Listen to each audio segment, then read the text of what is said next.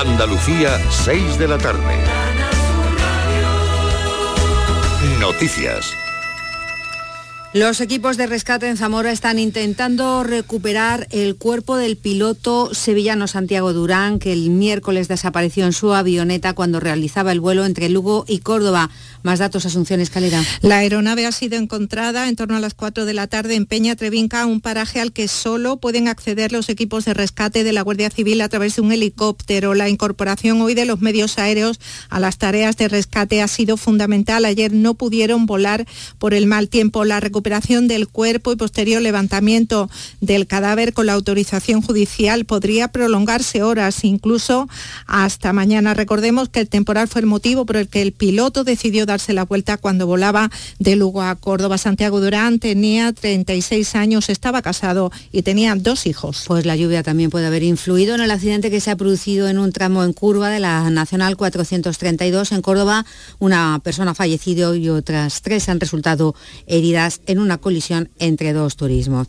Evoluciona favorablemente el bebé rescatado esta madrugada al incendiarse su casa en Vícar, Almería. Se encuentra en la UCI del Hospital Torre Cárdenas. Hay otras siete personas que han resultado intoxicadas por inhalación de humo. Lola López. Aunque evoluciona favorablemente, el bebé permanecerá en la UCI pediátrica del Hospital Torre Cárdenas durante las próximas horas. Un agente de la Guardia Civil le ha salvado la vida esta madrugada gracias a las maniobras de reanimación cardiopulmonar. Se encontraba ya en parada cuando lo sacaron de la vivienda incendiada en brazos de su padre. Levantamos a acudir como, como hay que hacerlo. Nos levantamos a acudir, pues ya estaban los angélicos que ya no podían salir ahí quemados. Tuvieron que ir sacándola poquito a poco, no se pudieron salir. En total han sido ocho los afectados con problemas respiratorios a causa de este incendio en Vícar. La madre y tres hermanos aún continúan hospitalizados en el ejido. También ha necesitado asistencia médica un agente de la Guardia Civil. Estamos en Andújar, donde este sábado esperan a la Virgen de la Cabeza en una bajada extraordinaria desde su basílica en Sierra Morena. Se ha diseñado un amplio dispositivo de seguridad porque se espera una notable afluencia de personas. La Morenita permanecerá en la ciudad jienense hasta el próximo 5 de noviembre. Lorenzo Canales. La misa de la Aurora será a las 7 de la mañana en la Basílica y una hora después comenzará el traslado de la imagen que se realizará a pie hasta Andújar, portada por miembros de cada una de las 68 cofradías filiales. La carretera A6177 tendrá cortes parciales de circulación y solo podrán circular autobuses en convoyes previamente acreditados y ordenados por la cofradía matriz. Hasta el próximo 5 de noviembre, cuando la Virgen regrese al santuario, habrá una amplia programación que incluye una misa pontifical en la Plaza de España y la posterior magna procesión de la Virgen de la Cabeza por Andújar el próximo 30 de octubre. La líder de Hermanos de Italia, Giorgia Meloni, ha recibido el encargo oficial para formar el nuevo gobierno italiano. El presidente de la República, Sergio Mattarella, le ha encomendado esta mm, tarea. Es la primera vez que una mujer encabezará en la historia democrática de Italia el Gobierno. Una página web, ecoturismoandaluz.com, pone al alcance de todos la central de reservas de actividades turísticas que se ofertan en los espacios naturales de Andalucía. El consejero de Sostenibilidad y Medio Ambiente la ha valorado hoy. Ramón Fernández Pacheco ha visitado uno de esos espacios, el de los Yesares, en el paraje natural Cars, en Yesos de Sorbas a través de los cuales pues, se puede hacer senderismo, se puede hacer espeleología, se puede eh, avistar especies en peligro de extinción, como el lince, como el quebrantahuesos, eh, se pueden hacer rutas en 4x4, en bici de montaña, eh, se puede ir a ver cetáceos, en fin, Andalucía es una tierra maravillosa que cuenta con una muy amplia y rica red de espacios naturales protegidos. A esta hora en Granada 26 grados, en Sevilla 24, en Almería 23, en Cádiz, Huelva y Málaga 22, en Córdoba 21 y en Jaén 18 grados. Andalucía son las 6 y 4 minutos de la tarde.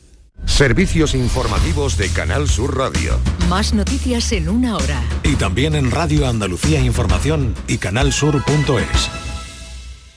Somos tu radio. Quédate en Canal Sur Radio. La radio de Andalucía.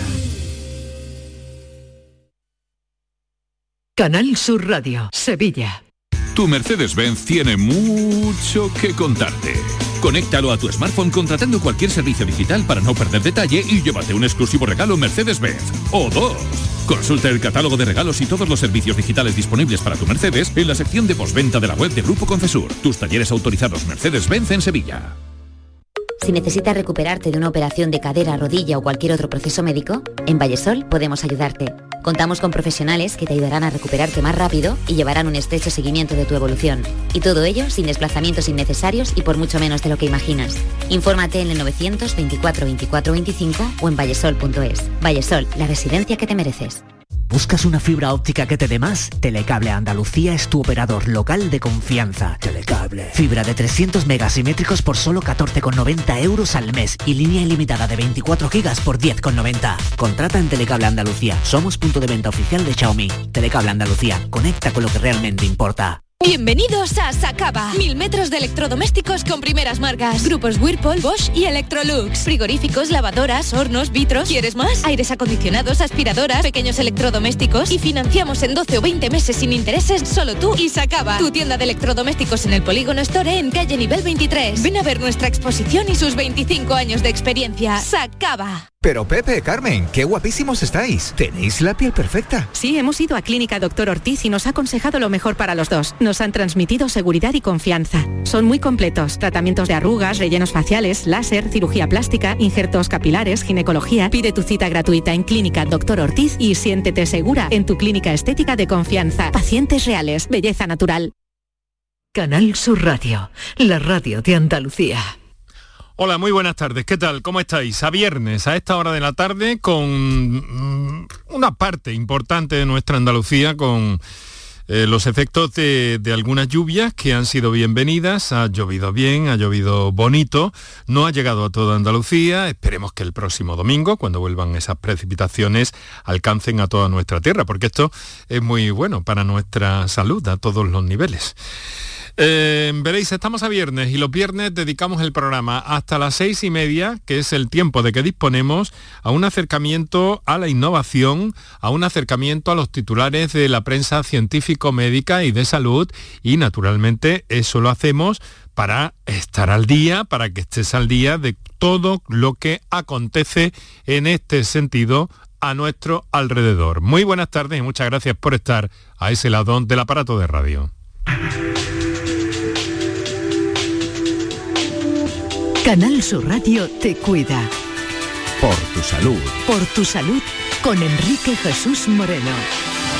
Y es que hoy vamos a situarnos, eh, digamos que dentro del cuadragésimo cuarto Congreso de la Sociedad Andaluza de Neurología. Vamos a conversar a eso de las seis y cuarto de la tarde aproximadamente con la, con la doctora María Dolores Jiménez, que es la presidenta del comité organizador de este Congreso que se está desarrollando en Sevilla con eh, más de 200 neurólogos de nuestra tierra y en fin, tenemos algunas cosas que, eh, que preguntarles y que, y que, hacer llegar a nuestros oyentes. Eh, por otra parte, al inicio del programa, como ya sabéis, cada viernes repasamos los titulares de la prensa científico, médica y de salud.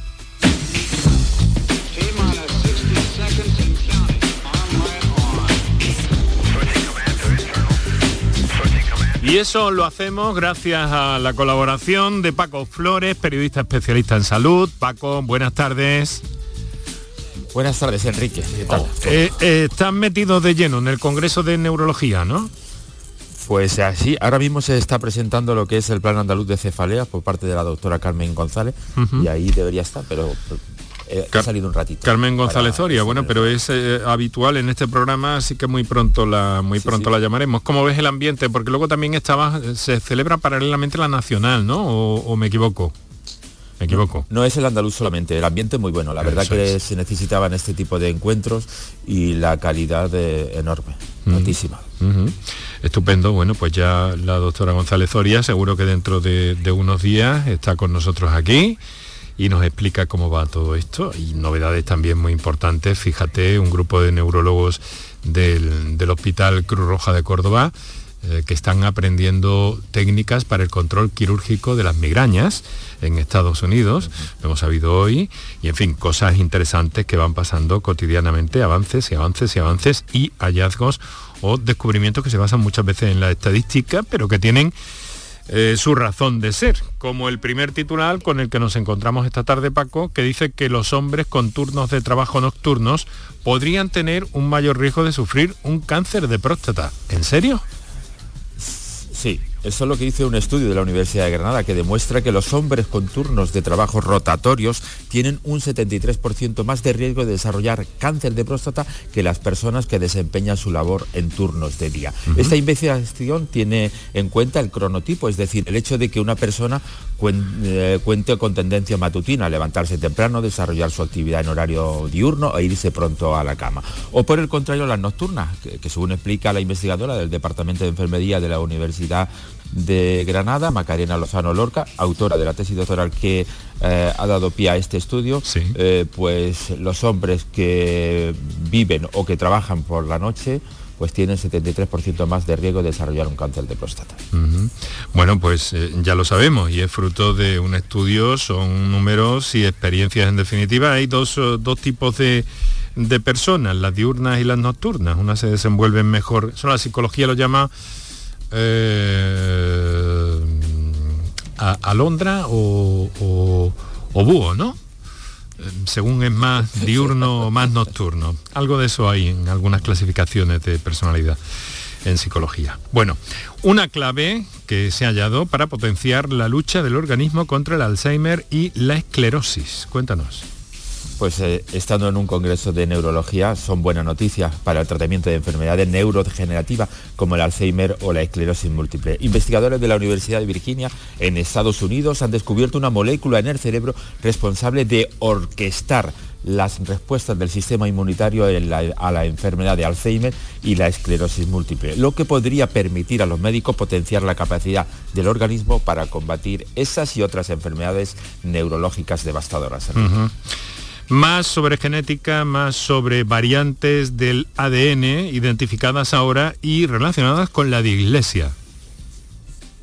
Sí, porque eh, sabemos hasta ahora que la dislexia es hereditaria en parte debido a factores genéticos, pero hasta ahora se sabía poco sobre los genes específicos que se relacionan con el riesgo de desarrollarla. Ahora científicos de la Universidad de Edimburgo en Escocia han identificado por primera vez 42 variantes genéticas que están asociadas de forma fiable con la dislexia, un tercio de las cuales ya se asociaban a la capacidad cognitiva en general y el rendimiento educativo. Los nuevos descubrimientos, Enrique, nos pueden ayudar a comprender por qué algunos niños tienen dificultades para leer o Y también en el campo de la genética se ha identificado un posible gen que sería candidato a producir una susceptibilidad o vulnerabilidad moderada a, a padecer cáncer de mama en algunas personas. Sí, se ha dado a conocer esta semana con motivo de la celebración del Día Mundial del Cáncer de Mama y es que la Unidad Clínica de Cáncer Familiar del Centro Nacional de Investigaciones Oncológicas, el CENIO, acaba de confirmar la identificación de un nuevo gen candidato de predisposición a cáncer de mama, que de poseerlo aumentaría el riesgo de padecer cáncer de mama dos veces y media respecto a la población que no posee este gen. Los investigadores han analizado muestras de casi 2.000 pacientes de cáncer de mama en España en los que no se había encontrado alteración en el resto de genes conocidos. Y por otra parte, algo eh, que parece bien interesante, eh, investigación de alto nivel y profunda, han detallado el origen microbiano de la diabetes tipo 1. Esto es un hallazgo, ¿no?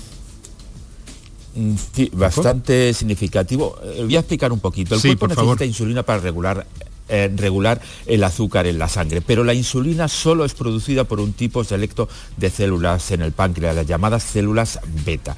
En las personas con diabetes tipo 1, el sistema inmunitario ataca a las células beta y agota su población, limitando la, producción de insulina. Ahora han descubierto que una proteína bacteriana llamada BEFA altera las membranas celulares y esta interrupción hace que las células vitales productoras de insulina en el páncreas se reproduzcan en las primeras etapas del desarrollo. El, el hallazgo, Enrique, apunta a una posible forma de reforzar esta población celular protegiendo contra la diabetes tipo 1 y que se produzca la insulina que se ve afectada en nuestro organismo. Hablamos del vitíligo. ¿Qué es el vitíligo, Paco, en la piel? Pues para que todos lo sepan, es una despigmentación de, nuestra piel. el vitíligo afecta, Enrique, a, un 0, entre un 0,5 y el 2% de la población mundial y no se conoce con exactitud la causa. Ahora ensayos con una crema, con ruso linitiv, eh, crea un mayor, una mayor repigmentación de las lesiones de vitíligo durante 52 semanas, aunque se asoció con la producción de acné y prurito en el sitio de la aplicación. Los resultados muestran que esta crema, Enrique, aplicada durante dos veces al día, reduce la despigmentación de la cara en un 50% como mínimo en la mitad de los pacientes tratados y en un 30% de los pacientes logró reducciones del 75% al año de su uso. Es decir, esta crema lo que produce, lo que reduce es la despigmentación de nuestra piel. También hablamos de productos para alisar el cabello que parece ser que aumentan el riesgo de cáncer de endometrio. Una relación... Los productos bueno, los productos que se usan para alisar el cabello elevan el riesgo de padecer cáncer de endometrio, según un nuevo estudio realizado por el Instituto Nacional de Salud de Estados Unidos. Según los hallazgos, las mujeres que usan esos productos con frecuencia, lo que se conoce como más de cuatro veces en un año, tienen el doble de probabilidades de padecer este tipo de tumor en el útero el cáncer de endometrio, que no debe confundirse con el de cuello de uterino. No se encontraron asociaciones similares para otros productos eh, para tratar el cabello, como son los tintes, los decolorantes o los reflejos o permanentes, Enrique. Sé que estamos, eh, como dice Arturo Pérez Reverte, vivimos en un mundo peligroso. ¿eh? Sí, totalmente. Hay que revisar esto. Sobre todo se ha hallado en personas de más de, raza con la piel más oscura que tienen el pelo más rizado. Vale tomo nota. Oye, eh, hay una cosa, ¿no? Yo sé que en tus, eh, en fin, en tu trabajo diario te encuentras con cosas, algunas de ellas que, eh, que me has contado, que me has apuntado un poco esta semana y que me ha llamado la atención enormemente. En cirugía, cirugía sobre todo vascular, al menos inicialmente, se están llevando a cabo unas experiencias muy interesantes con modelos tridimensionales virtuales que dan al, cirujano la capacidad de, ver, de prever antes de operar qué es lo que se va a encontrar y por tanto actuar mucho más correctamente. Pero esto es algo revolucionario, ¿no? Aquello de cuando abramos, veremos qué es lo que hay. Ese concepto ya, esa especie de máxima, queda obsoleta.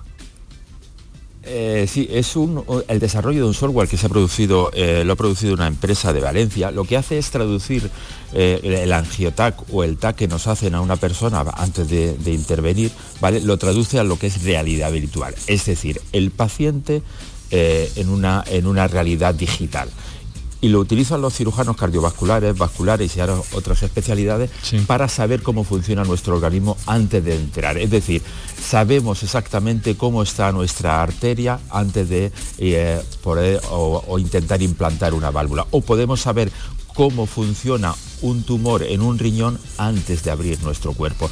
Los cirujanos cardiovasculares que lo han experimentado dicen, ahora ya sé lo que tiene el paciente porque he estado dentro del paciente. Increíble. Bueno, veremos a ver cómo se propaga todo esto, porque desde luego la precisión que a simple vista se ve que puede dar y la seguridad que puede dar al cirujano es eh, absolutamente tremenda y por tanto beneficio para el paciente, que es de lo que se trata, de lo que versa la medicina. Paco, eh, enseguida vamos a estar en ese congreso de neurología con la doctora Dolores Jiménez. Ahora vamos a hacer un par de minutos que les damos a nuestros anunciantes y enseguida estamos con ellos. Por tu salud. Aquadeus, ahora más cerca de ti, procedente del manantial Sierra Nevada, un agua excepcional en sabor, de mineralización débil que nace en tu región. Aquadeus Sierra Nevada es ideal para hidratar a toda la familia y no olvides tirar tu botella al contenedor amarillo. Aquadeus, fuente de vida, ahora también en Andalucía. Si buscas vehículos de ocasión kilómetro cero y seminuevos, esta es tu mejor ocasión. Llega el Salón del Motor de Ocasión de Sevilla del 28 de octubre al 1 de noviembre en Fides. Las principales marcas y modelos en un único espacio. Recuerda, si quieres cambiar de vehículo, del 28 de octubre al 1 de noviembre en Fides, tu mejor ocasión. ¿Y tú? ¿Qué radio escuchas? La jugada de Canal el deporte. Los fines de semana a Pepe La Rosa y Ana. Me encanta el programa de Paco Rillero, El Flexo. Es un muy buen programa. Canal Sur Radio, la radio de Andalucía. Yo, escucho Canal Sur Radio. Enrique Jesús Moreno, por tu salud, en Canal Sur Radio.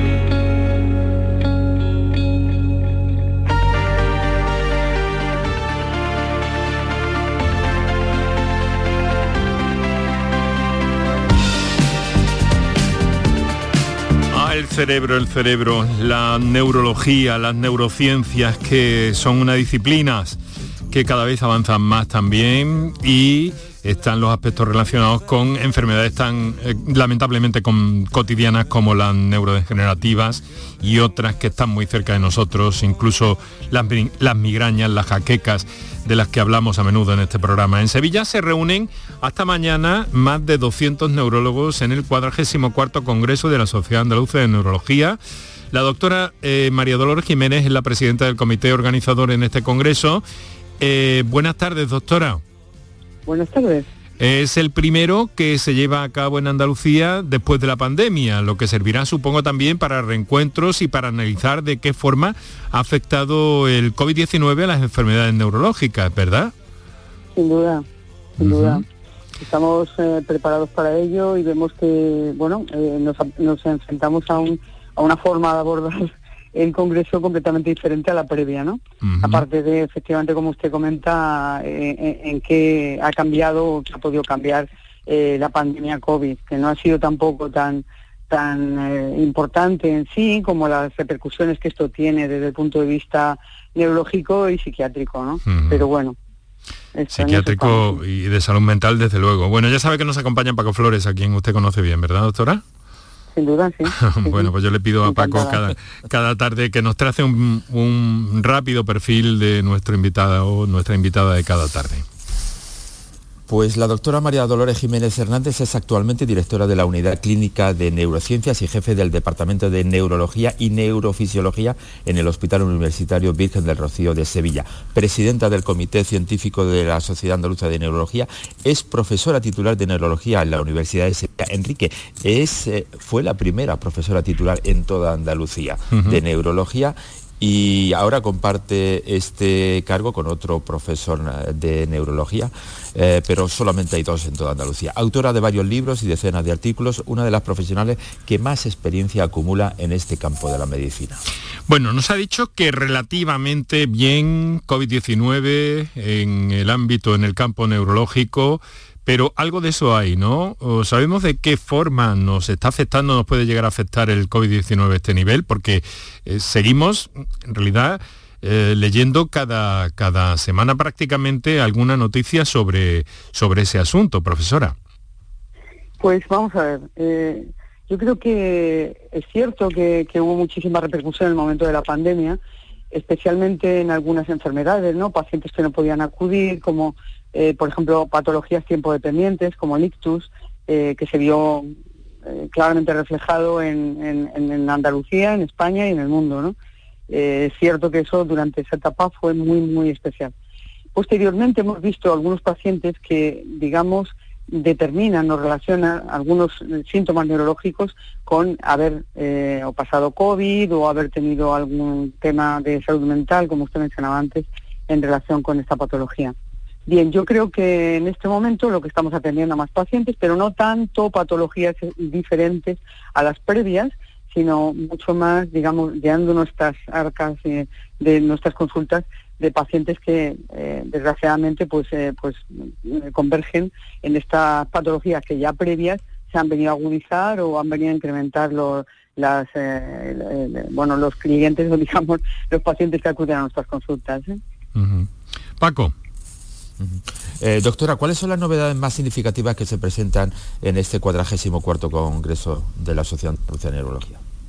Bueno, yo creo que, es básico, porque aparte de, lo que se acaba de mencionar, es casi un detalle, casi olvidado esto de no usar mascarilla y estar en la etapa post-COVID, eh, pues realmente yo creo que, hay que es importante mencionar que la neurología ha habido muchísimas enfermedades y poquísimas soluciones en el pasado.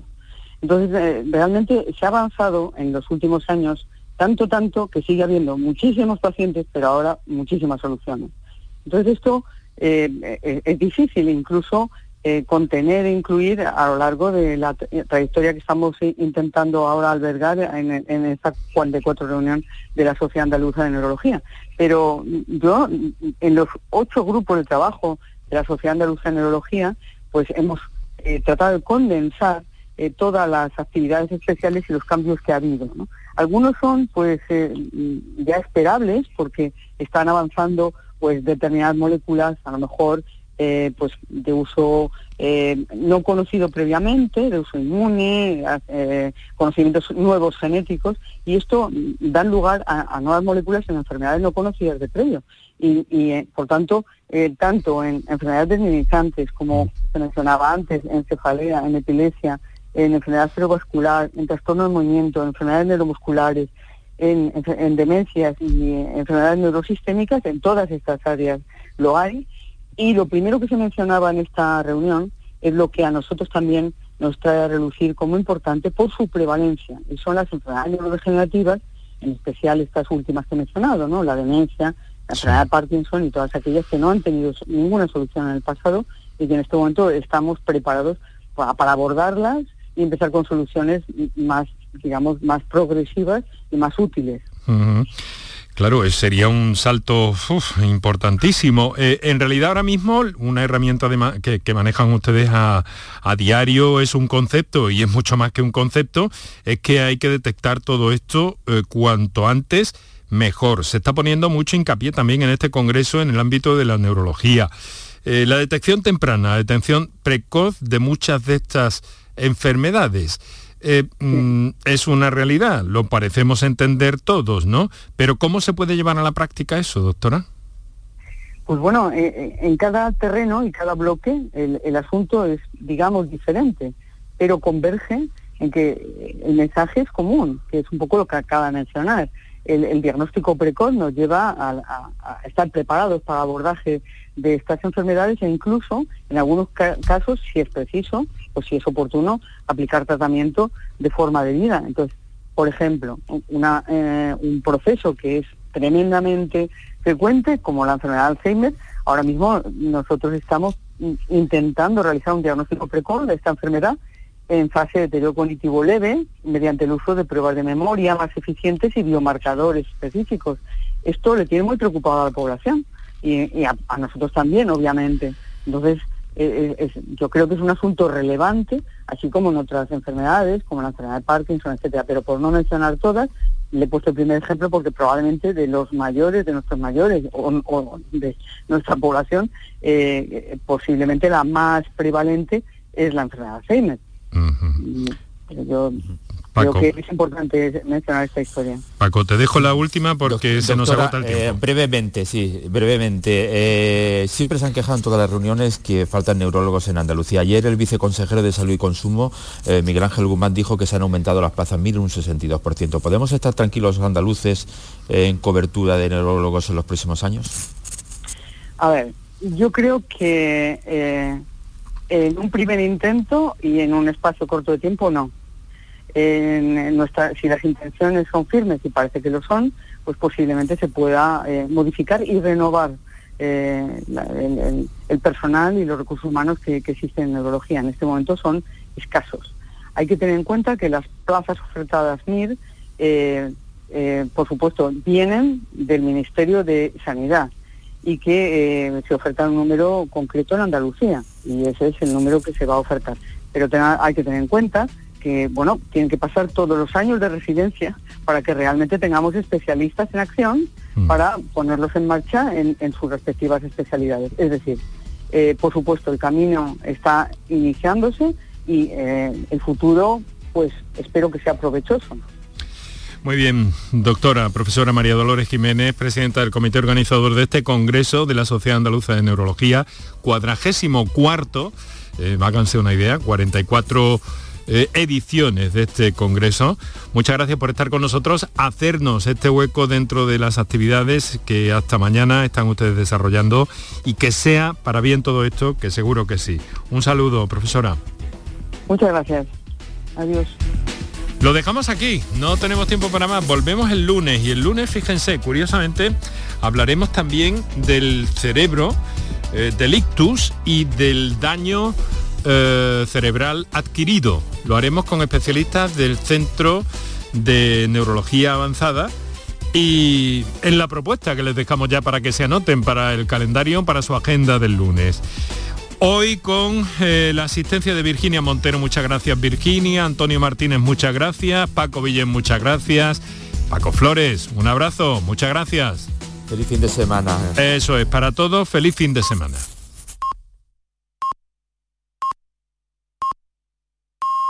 El otoño.